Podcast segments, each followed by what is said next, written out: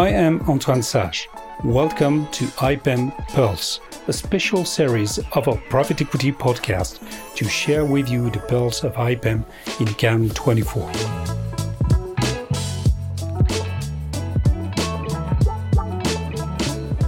IPEM Pulse, Bertrand Falcoté de Valtus, on se retrouve à l'IPEM.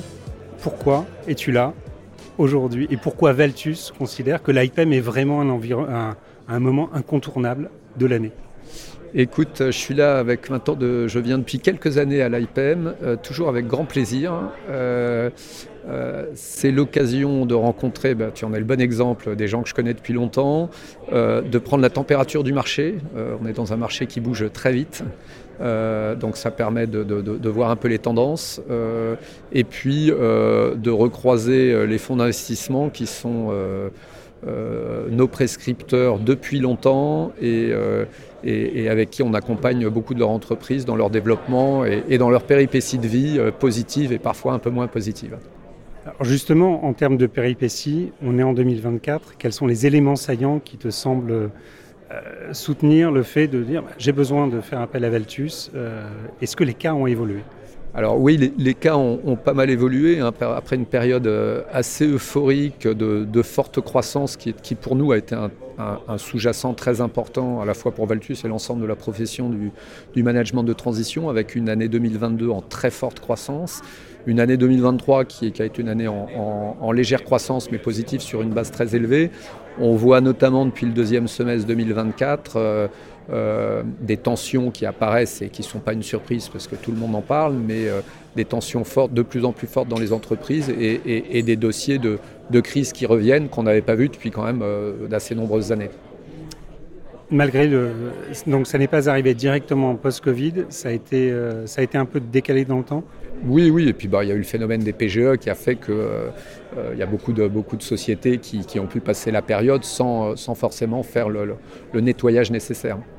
Et les grandes thématiques de, des interventions, des demandes d'intervention d'Altus aujourd'hui Les grandes thématiques, elles, sont un petit peu plus focus en ce moment sur, euh, sur des problématiques de, de, direction générale, soit PDG mandataire social, soit CRO pour accompagner une phase un petit peu plus critique où, euh, où, souvent le révélateur sont les tensions de trésorerie qui amènent l'actionnariat à se poser des questions.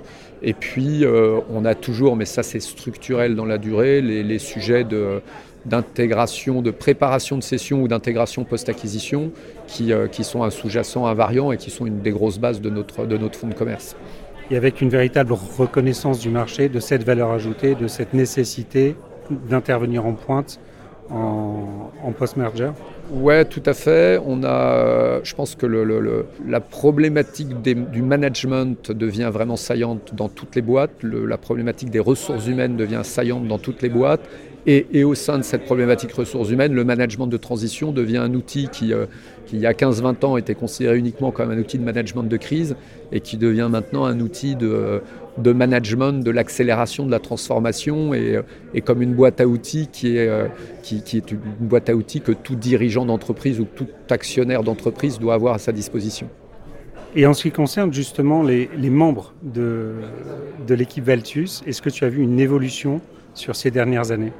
Oui, alors nous, on a, une, évolution assez forte, euh, euh, notamment avec l'internationalisation à la fois de, notre économie, mais de, de, Valtus. Et on a, en fait, on a été obligé d'accompagner nos clients euh, euh, dans cette voie-là. Et, donc aujourd'hui, euh, chez Valtus, sur les, sur les 35 associés, on a 15 Français et 20 Européens. Et, et, par nature, la gouvernance même aussi est en train d'évoluer avec des équipes qui sont de plus en plus internationales au sein, au de Valtus.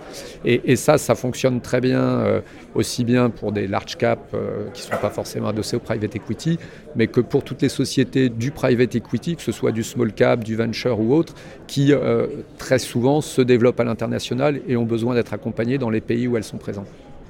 Qu'est-ce qu'on peut te souhaiter et qu'est-ce qu'on peut souhaiter à Valtus pour 2024 euh,